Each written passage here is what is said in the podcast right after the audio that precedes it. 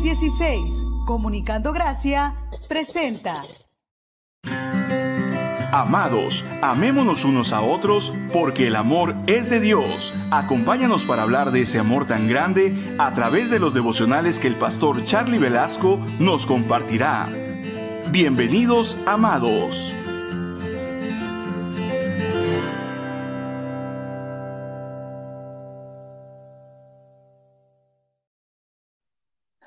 Hermanos amados, paz del Señor Jesucristo. Les saludo con mucho gusto, mis amados, a todos en cualquier lugar donde se encuentren. Me da mucha alegría poder participar de este ministerio en esta tarde para meditar en la palabra, mis amados hermanos.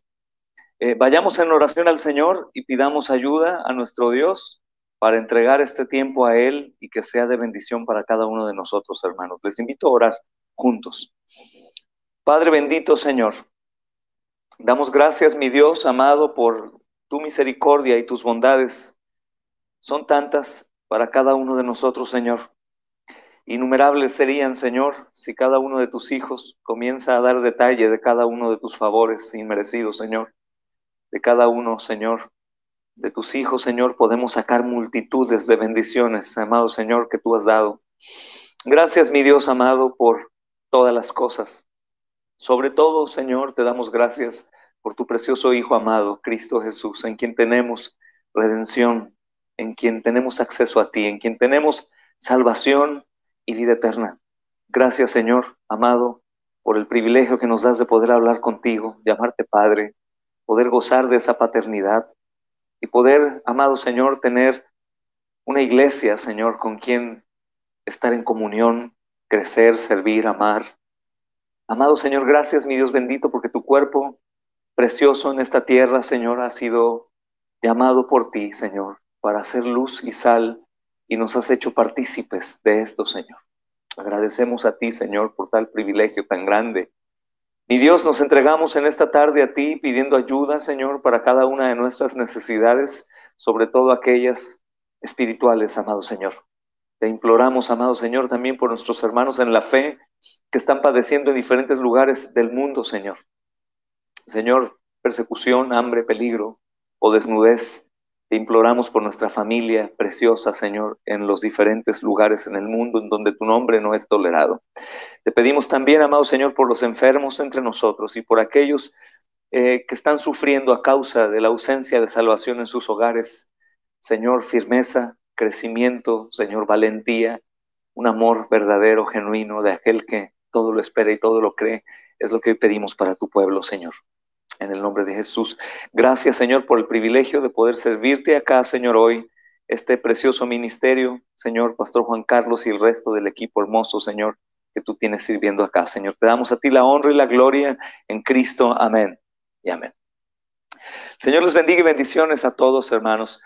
Eh, hemos estado meditando un poco en la carta a los Efesios, si ustedes recuerdan y han seguido estos estudios, hasta ahora eh, continuábamos en el versículo 3, es Efesios capítulo 1, versículo 3 que estuvimos viendo durante tres em, miércoles, hermanos. Pero ahora vamos a avanzar al versículo 4. Así que acompáñenme con sus Biblias. Si están tomando notas o están leyendo, abran ahí, mis amados, y anoten Efesios capítulo 1, versículo 4. Y vamos a leer una pequeña porción de este texto que dice así, mis amados. Dios, nos escogió en Él, en Cristo, hermanos, antes de la fundación del mundo. Amén. Amén. Dios nos escogió en Él, en Cristo, antes de la fundación del mundo. Eh, me, gusta mucho el tema de la predestinación, mis amados hermanos. Lo disfruto realmente.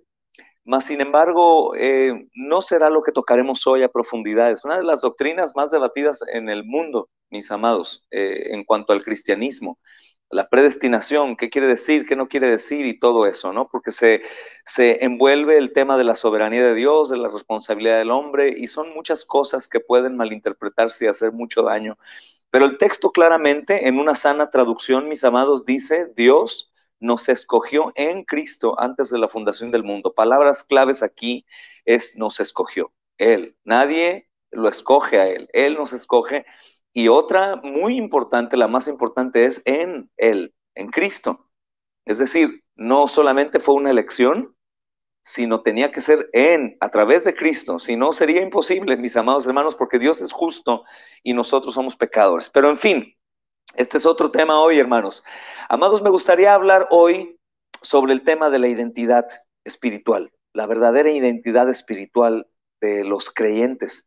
Hermanos, son muchas las personas en nuestra sociedad que se encuentran en una situación aparentemente interminable. Y a menudo, mis amados hermanos, es frenética su búsqueda para la identidad personal y su autoestima.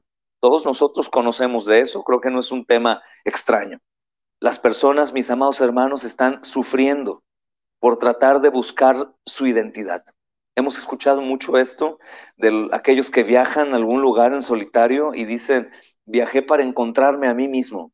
¿No? Es algo extraño. De hecho, la declaración en sí eh, da un poco de, miedo, ¿no? Buscarte a ti mismo es como hablar contigo y, tener una relación un tanto loca, ¿no crees? Pero eso es lo que el mundo hace, mis amados. Es la crisis de identidad y esto es común en casi todos los niveles socioeconómicos, hermanos, y, culturales eh, en el mundo. La mayoría de las personas eh, están haciendo esto. Digo la mayoría porque hay personas que no tienen la capacidad de hacerlo, pero eh, aún las religiones también están buscando esto, buscar su ser interior o encontrar su verdadera identidad y creen que de eso se trata su existir. Hermanos, el amor superficial, por ejemplo, las relaciones eh, fracturadas, son síntomas precisamente de nuestra incapacidad para resolver problemas fundamentales como, como esto que trata de, de buscar el hombre, qué somos, por qué existimos, hacia dónde vamos, cuál es el propósito de nuestra vida.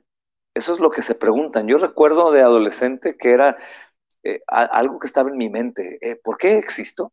¿Por qué vivo? ¿Para qué estoy? Hace poco acabo de recibir un mensaje de un creyente que tuve una plática profunda con él y después de algunos días me sorprendió porque fue la, la pregunta que él me hizo es, pastor, dime, por favor, ¿cómo puedo encontrar sentido en mi vida?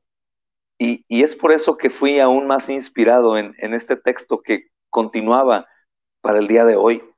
Hermanos, esto es, esto es tremendo es trágico, hermanos, porque eh, el hombre jamás va a encontrarlo. Pero a la vez es comprensible también. ¿Por qué? Porque si vamos al principio de la creación, hermanos, Dios creó al hombre para que llevara su imagen y para que disfrutara de su compañerismo para siempre. Es lo que Dios hizo con el hombre. Por supuesto que ha hecho a Adán con la posibilidad de pecar. Si no lo sabías o te has preguntado, eh, Adán pecó porque Dios le dio la posibilidad de pecar, porque Dios es soberano, no, no salió del propósito ni del plan de Dios, como algunos dicen, de pronto, wow, Adán ha sorprendido a Dios, pecó y Dios no esperaba eso. No, hermanos, no, eh, Adán hubiera pecado eh, si Dios no le hubiera dado la condición de poder o no pecar. Adán eligió voluntariamente pecar. Y desde ahí, hermanos, a pesar de que Dios creó al hombre para que llevara su imagen y para que disfrutara de un compañerismo para siempre. Adán cayó, Adán y Eva desobedecieron a Dios, hermanos, violaron ese propósito. ¿Y qué es lo que sucede? Se sumieron, hermanos, ellos y toda la raza humana en el pecado. Aquí hay otra doctrina también. ¿Por qué si Adán y Eva son los que se sumen en pecado? Porque nosotros, porque ellos nos representan. Ellos son los representantes. Justo acabo de escuchar un mensaje de un precioso hermano que descansa ya en la presencia del Señor. Es el pastor R.C. Sproul, te recomiendo, puedes tú buscar sus programas diarios que han quedado grabados como un legado precioso em, y está disponible para todos ustedes. Y escuchaba lo que él explicaba acerca del pecado original, que es una doctrina bíblica.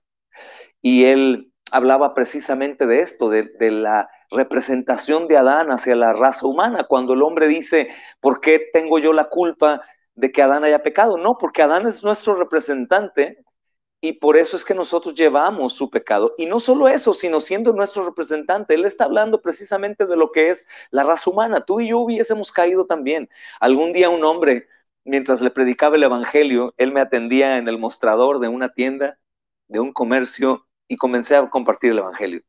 Y justamente tuve que ir al principio para poder explicar en su contexto el Evangelio y le hablé de, la prohibición de comer del árbol eh, de la sabiduría.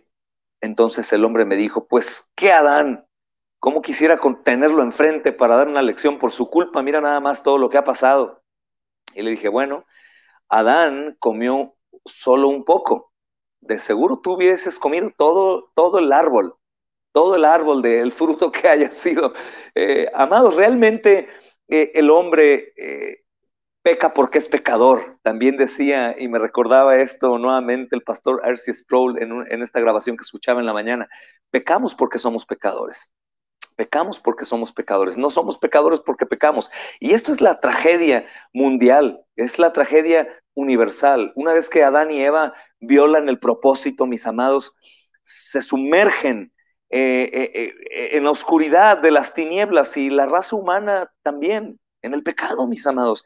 Y eso creó dentro del hombre un vacío espiritual y una crisis de identidad de proporciones inimaginables. Es por eso que todo lo relacionado con Dios nos es difícil. Por lógica, nosotros sabemos lo que es bueno y lo que es malo, pero por lógica, pues cualquier hombre sabría que hacer la voluntad de Dios es lo que deberíamos de hacer, pero no lo hacemos. O pensemos en la escritura, mis amados. Sabemos que es la palabra de Dios. Yo predico en las calles y le pregunto a las personas, ¿de quién es esta palabra? Y ellos me responden, la palabra de Dios, pero no la creen. ¿Por qué no la creen? Porque están sumergidos en el pecado porque están no en un pequeño problema, están en un gravísimo problema. Ellos están buscando su propia identidad y en esa búsqueda están también forjando un Dios imaginario, es la idolatría. No es la idolatría preocupante aquella que se le da culto a imágenes solamente de talla, sino la idolatría de hacer un Dios que no es Dios. Y ese podría ser tú. Aunque me digas, no, estás equivocado porque yo soy cristiano. Bueno, ¿conoces a Dios? Yo te preguntaba la ocasión pasada.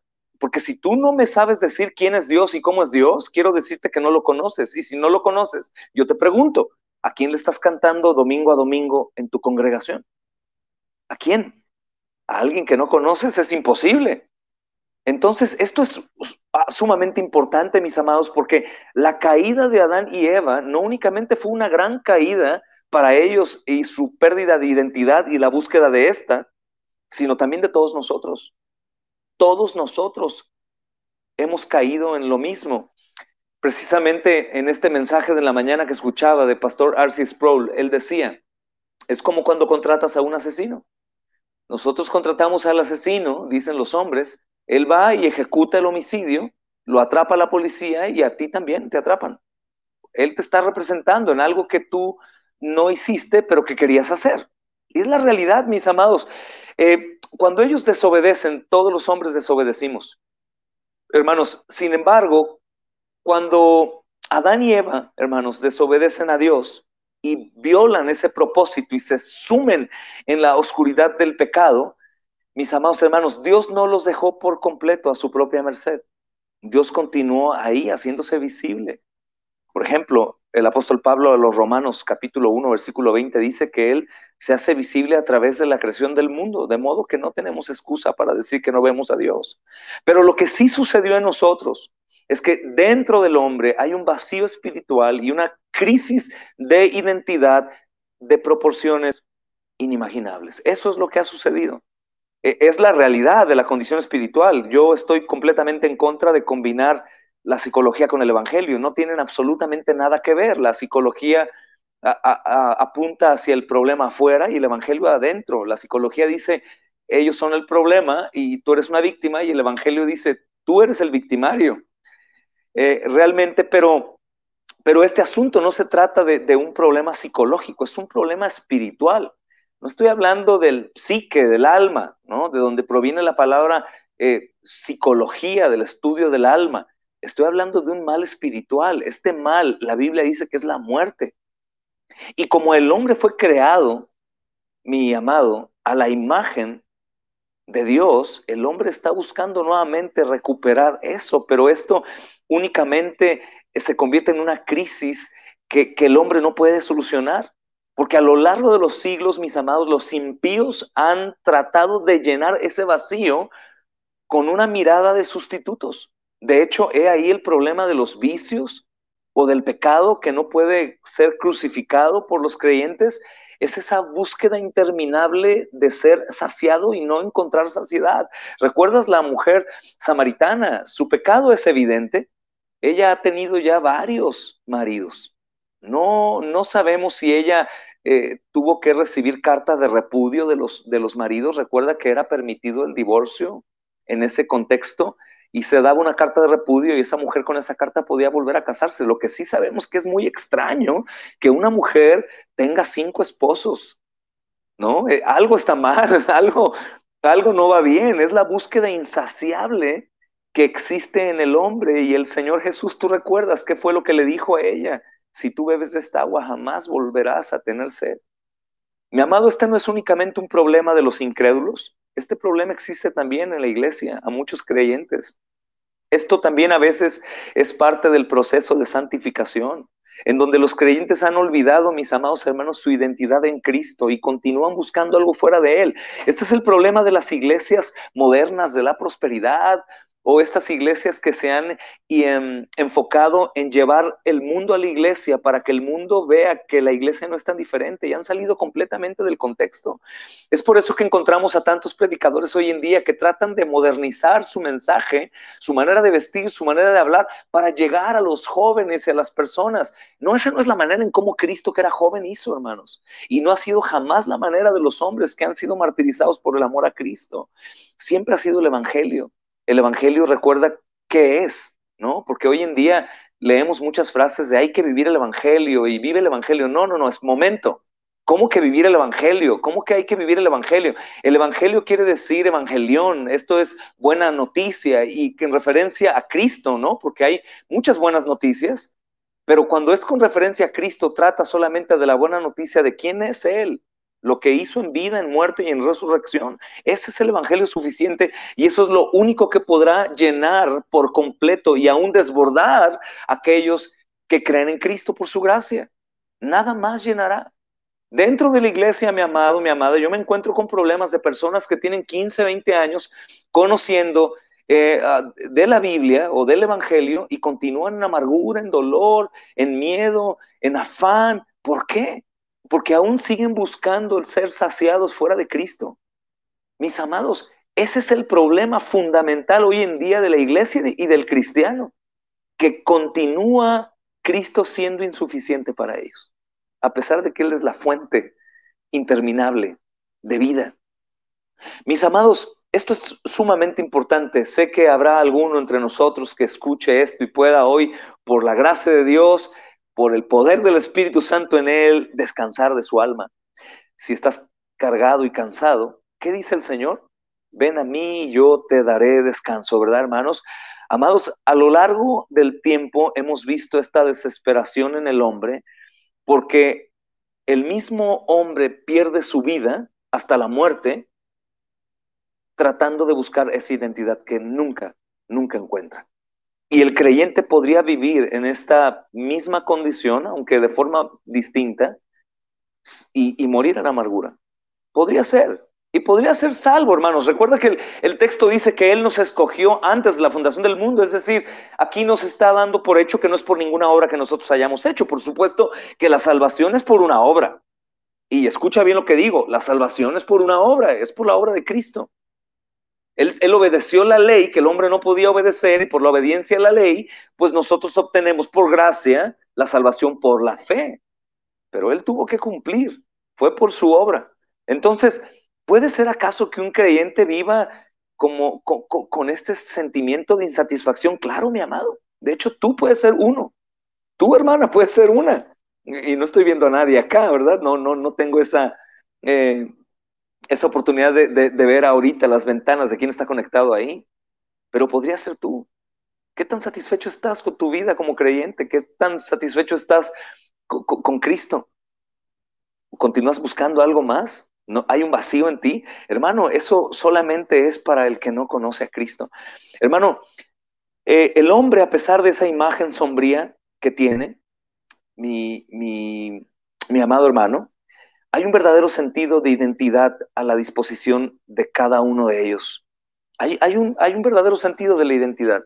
Cristo es eso, hermanos. Cristo es el que tiene que ser proclamado. Cristo es el que tiene que ser anunciado. Fuera de Cristo no hay nada, hermanos. No es solamente que nosotros somos cristianos y bueno, es una religión que podemos llevar, pero también respetemos a las otras religiones porque a fin de cuentas los llevará Dios. No, mi amado hermano, no hay amor de Dios para con el hombre fuera de Cristo. Ah, pero es que tú, puedes leer Juan 3:16 y dice que de tal manera amó Dios al mundo que ha dado a su Hijo unigénito. No, tienes que leer todo el contexto de, lo que enseña ese, ese versículo. ¿Dios ama a todo el mundo? No. Dios ama solamente a través de su Hijo. Y todo aquel que es amado por su Hijo puede encontrar su identidad verdadera y disfrutarla. Y todo aquel que no tiene al Hijo no puede tener gozo y vivirá toda su vida tratando de buscar saciedad y no la encontrará. Aunque obviamente disfrutan de su amor. Yo explicaba justamente esta tarde en nuestra reunión de adoración familiar a mis hijos antes de venir aquí al lugar de reunión de la iglesia en donde estoy. Y les hacía esta pregunta, Dios ama a todos. Y ellos conocen, porque constantemente yo les hago esto, me decían, no, pero disfrutan de su amor. Y les decía, sí, justamente es como la mascota. Podríamos tener un jardín muy grande porque el padre lo compró para que sus hijos lo disfruten, pero bueno, hay una mascota que está ahí y la mascota viene a disfrutar del jardín de los hijos. Pero la mascota no es amada como los hijos, es simplemente alguien que está gozando de lo que Dios ha dado a sus hijos. Y eso es lo que precisamente conocemos del amor que Dios tiene por los que no tienen a Cristo. No es un amor específico, es un amor que simplemente salpica pero no existe amor de Dios por los hombres a menos de que Cristo esté. Y si Cristo no está en la vida de los hombres, los hombres no encuentran saciedad. Mis amados, es muy importante porque cada creyente tiene el privilegio de poder encontrar el sentido de identidad. Está a su disposición, está a tu disposición. ¿Cómo viene? Viene de saber que Dios mismo te ha seleccionado a ti personalmente para que seas su hijo. Hermanos, recuerden ustedes, justamente lo enseñaba días atrás a nuestra amada familia en Monterrey, y mira lo que dice el Primera de Juan capítulo 3 versículo 1. Pon mucha atención, mi amado creyente. Pon mucha atención. Tú si eres insaciable. Dice, mira cuál amor nos ha dado el Padre para que seamos llamados hijos de Dios. Mira cuál amor, cuál amor. El que está expreso en su palabra, eh, sí, por supuesto, está expresado aquí, pero no, mira es, ve a Cristo en la cruz cumpliendo las demandas perfectas de Dios, satisfaciendo su justicia y cabalmente llevando a cabo toda la ley para obtener la salvación de aquellos que no lo hacían. Mira el amor que Él ha mostrado en su Hijo. Mira su Hijo, que es el amor mismo, para que seamos llamados hijos de Dios. Juan lo dice, hermanos, en un capítulo sumamente importante, que ha estado exhortando a la iglesia a vivir como creyentes y tal parece que puede llegar un punto de desesperanza paternal en donde toma y le dice a la iglesia, por favor, vean cuánto amor Él ha dado a nosotros. Y mi amado, mi amada creyente, si tú vives insatisfecho con tu vida, sea lo que sea que estés experimentando, aún pudiera ser el, el, el, mm, el ambiente más hostil y oscuro, sea lo que sea, el amor de Dios es más profundo que cualquier otra cosa que tú puedas experimentar o necesitar. Eso es lo que Juan quiere que veamos. Y esto es lo que precisamente Pablo entiende, que explica a la iglesia. Hermanos, Él nos escogió en Cristo antes de la fundación del mundo. Cuando nosotros entendemos que Dios nos seleccionó a nosotros personalmente para que fuéramos sus hijos, es sorprendente. Algunos dicen, bueno, pastor, pero pues fue antes de la fundación del mundo, aún yo no pecaba. Entonces, pues la elección no fue tan tremenda, ¿no? Mi amado, recuerda, Él nos eligió antes de la fundación del mundo, pero si nos eligió es porque Él sabía quiénes éramos y lo que haríamos también, por supuesto. Claro que Él no nos eligió porque lo elegiríamos, porque Él no, no nos escoge a nosotros, sino nosotros a Él. Esto lo digo porque hay algunos que dicen que Él nos eligió antes de la fundación del mundo porque vio que nosotros lo íbamos a elegir. No, mi amado, un muerto no puede tomar elección propia. Está muerto. Él nos eligió estando muertos en delitos y pecados antes de la fundación del mundo y ya estábamos en pecado. Desde el vientre de nuestra madre, no fuimos convirtiéndonos en pecadores, nacimos en pecado y comenzamos a pecar, mis amados hermanos, conforme íbamos creciendo. Hay gente que dice, no, pero es que los bebés son inocentes. En práctica, sí, pero aquí el asunto que el pecado original, mi amado, no es un pecado práctico, es un pecado que se lleva adentro, es la mancha que no se quita y aún un pequeño infante necesita la gracia de Dios conseguida en la cruz de Cristo para ser salvo. No es salvo por inocente porque está manchado de pecado, salvo por Cristo. Todo el mundo, toda la humanidad tiene que pasar por Cristo. Mis amados, qué increíble es saber que antes de que el mundo comenzara, Dios instauró su amor por nosotros, lo que estaba de acuerdo a su plan. ¿Cuál era su plan? Bueno, que Cristo muriera por nosotros. Vayan por favor a Primera de Pedro, mis amados. Primera de Pedro capítulo 1, versículo 20. Sé que te estoy predicando el Evangelio y dirás, bueno, pero yo ya soy cristiano, ¿por qué me predicas el Evangelio? Bueno, yo me predico el Evangelio todos los días, mi amado, y soy un creyente también. Y es necesario predicarlo. Durante mucho tiempo yo pensé que era creyente y no era creyente. Escucha lo que dice Primera de Pedro 1, 1.20 dice, ya destinado desde antes de la fundación del mundo, pero manifestado en los postreros tiempos por amor de vosotros. Y dice, y mediante el cual creéis en Dios, quien le resucitó de los muertos y le ha dado gloria para que vuestra fe y esperanza sean en Dios. Hermanos, Cristo murió por nosotros, Cristo murió por ti. Es por eso que respondimos con fe al Evangelio. Escúchame, Cristo murió por mí, habiendo sido elegido antes de la fundación del mundo, y es por eso que tú creíste. No creímos por, porque fuimos más sabios o, más ortodoxos o estudiosos que otros, no, creímos porque fui elegido para creer. Hermanos, esto es algo maravilloso. Mira segunda los tesalonicenses, por favor, es el versículo 2, capítulo, eh, perdóname, segunda los tesalonicenses, capítulo 2, versículo 13. 2, 2, 13. Mira lo que dice. Acá este texto es precioso. Dice, pero nosotros debemos dar siempre gracias a Dios respecto a vosotros, hermanos amados, por el Señor, de que Dios os haya escogido desde el principio para salvación mediante la santificación por el Espíritu y la fe en la verdad.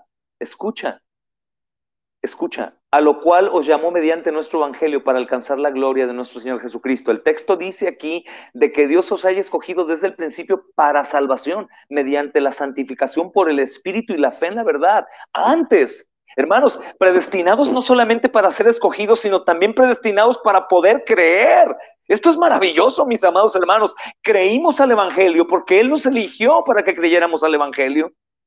La salvación es del Señor. Absolutamente, mis amados hermanos. Y cuando volteamos a ver un mundo pecador y decimos, bueno, ¿qué de diferente tenía yo con ellos? Nada. Y probablemente ellos, moralmente hablando, son mejores que nosotros. Y probablemente si de nosotros dependiera la elección, no elegiríamos a alguien como yo, elegiría a alguien como él. Pero es que el Dios soberano quiso elegirnos desde antes de la fundación del mundo para que creyéramos en Él a través de su evangelio que vino a través de su espíritu revelado a nosotros, hermanos. Es la salvación trina del Padre, del Hijo y del Espíritu Santo, la que el Padre planeó, la que Cristo consumó, la que el Espíritu Santo lleva a cabo.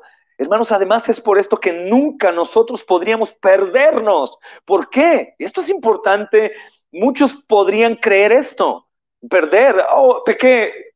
me perdí de la salvación. Espérame. ¿Cuántas veces has perdido entonces la salvación en tu vida desde que conoces a Cristo? No, lo que sucede es que nunca has conocido al verdadero Cristo, nunca.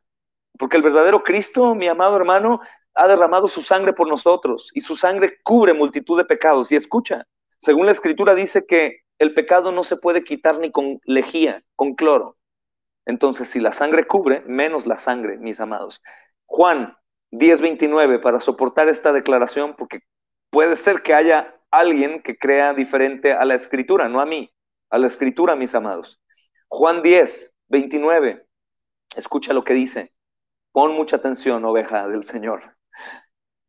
Dice mis, 27, mis ovejas oyen mi voz y yo las conozco y me siguen y yo les doy vida eterna. Escucha, y no perecerán jamás, ni nadie las arrebatará de mi mano. 29, mi Padre que me las dio es mayor que todos y nadie las puede arrebatar de la mano de mi Padre. ¿Quién puede arrebatarte entonces de la mano del Señor? Nadie. El Padre es mayor que todos y nadie nos puede arrebatar tampoco de su mano. Entonces, mi amado, no permitas que el pecado, no permitas que Satanás, no permitas que las circunstancias te quiten te roben de tu mente la identidad que tienes en Cristo.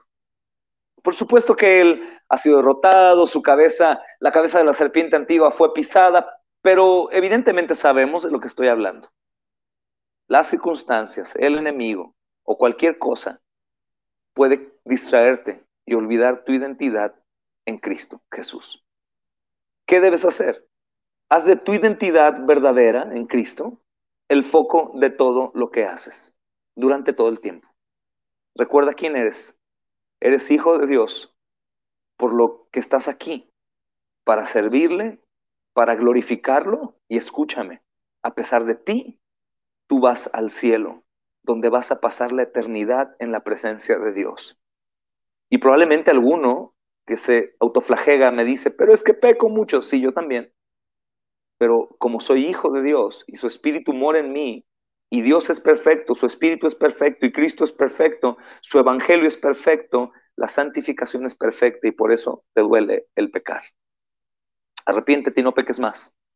Levántate, tenemos un abogado para con el Padre, no peques más. Pero recuerda, tú estás aquí en este mundo no para servirte, no para seguir buscando saciedad, porque eh, eres saciado en Cristo. Estás para servirlo, para glorificarlo y tú vas al cielo donde vas a pasar la eternidad en la presencia de Dios. Sé que es muy de moda que hoy el mundo no quiera, aún la iglesia, muchos dentro de la iglesia no quieren que tú brilles, pero el Señor dice que quiere que su luz brille en ti. La escritura dice que quiere que el mundo vea las obras de Cristo en ti. Hermanos, tenemos que dar a conocer a Cristo, tenemos que esforzarnos hasta el momento que el mundo nos incomode y nosotros incomodemos al mundo, porque todo el mundo está sin lograr la saciedad y nosotros estamos saciados, como aquel hombre que llega a comer tanto que solo soba su barriga y en su rostro hay un gesto de saciedad. Tú y yo tenemos que vivir saciados en Cristo Jesús. Haz esto, el, el todo en tu memoria. Recuerda quién eres, recuerda por lo que estás aquí Estás para servirlo, para glorificarlo y vas a ir al cielo y ahí vas a pasar la eternidad en la presencia de Dios. Entonces, el verdadero sentido de identidad viene de saber que Dios mismo, en persona, te seleccionó para hacerte hijo suyo por Cristo. Y que el Espíritu Santo que mora en ti te llevará con bien hasta los brazos de tu Salvador. Dios nos escogió en Él, en Cristo, antes de la fundación del mundo. Es ahí en donde vas a encontrar el verdadero sentido de tu identidad en el Señor y quedar saciado. Tengo oraciones para que hagamos juntos hoy esto y recuerdes esto también a otros hermanos, otros creyentes y prediques, por supuesto, el Evangelio a los incrédulos, mi amado hermano, mi hermana. Oremos al Señor. Señor, te agradecemos porque en tu soberanía decidiste que fuéramos tus hijos y por atraernos a ti mismo en la fe salvadora, Señor. Te alabamos por tu promesa de que nunca nos dejarás y nunca nos vamos a apartar de ti, Señor, lo suficiente como para no volver. Tú siempre nos sujetarás, Señor. Estaremos sostenidos por ti, Así que a pesar de nuestras caídas, tropiezos, a pesar de las situaciones adversas y de la oscuridad de este mundo y de cualquier otra cosa que pudiese venir, podemos estar seguros de que tú estás con nosotros y en ti confiamos, Señor. Te damos gracias, mi Dios bendito, por tus misericordias, que son nuevas cada mañana, y por este recuerdo que los que tienen oídos para escuchar quedarán saciados, Señor. Gracias, mi Dios, amoroso y fiel. Oramos en tu Hijo amado. Amén y amén. Amados, si quieren fortalecer un poco este estudio, les ruego que mediten en el Evangelio según San Juan, capítulo 6, versículo 35 al 44. San Juan, capítulo 6, versículo 35 al 44. Capítulo 10, versículos 27 al 30 del Evangelio de San Juan. Y Romanos, capítulo 8, versículo 28 al 39. Juan 6, 35 al 44. Juan 10, 27 al 30 y Romanos capítulo 8, versículo 28 al 39. Que la paz de nuestro Señor Jesucristo sea con todos ustedes, mis amados. Bendiciones.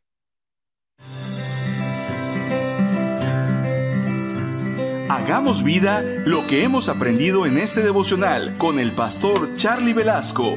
Gracias por acompañarnos, amados.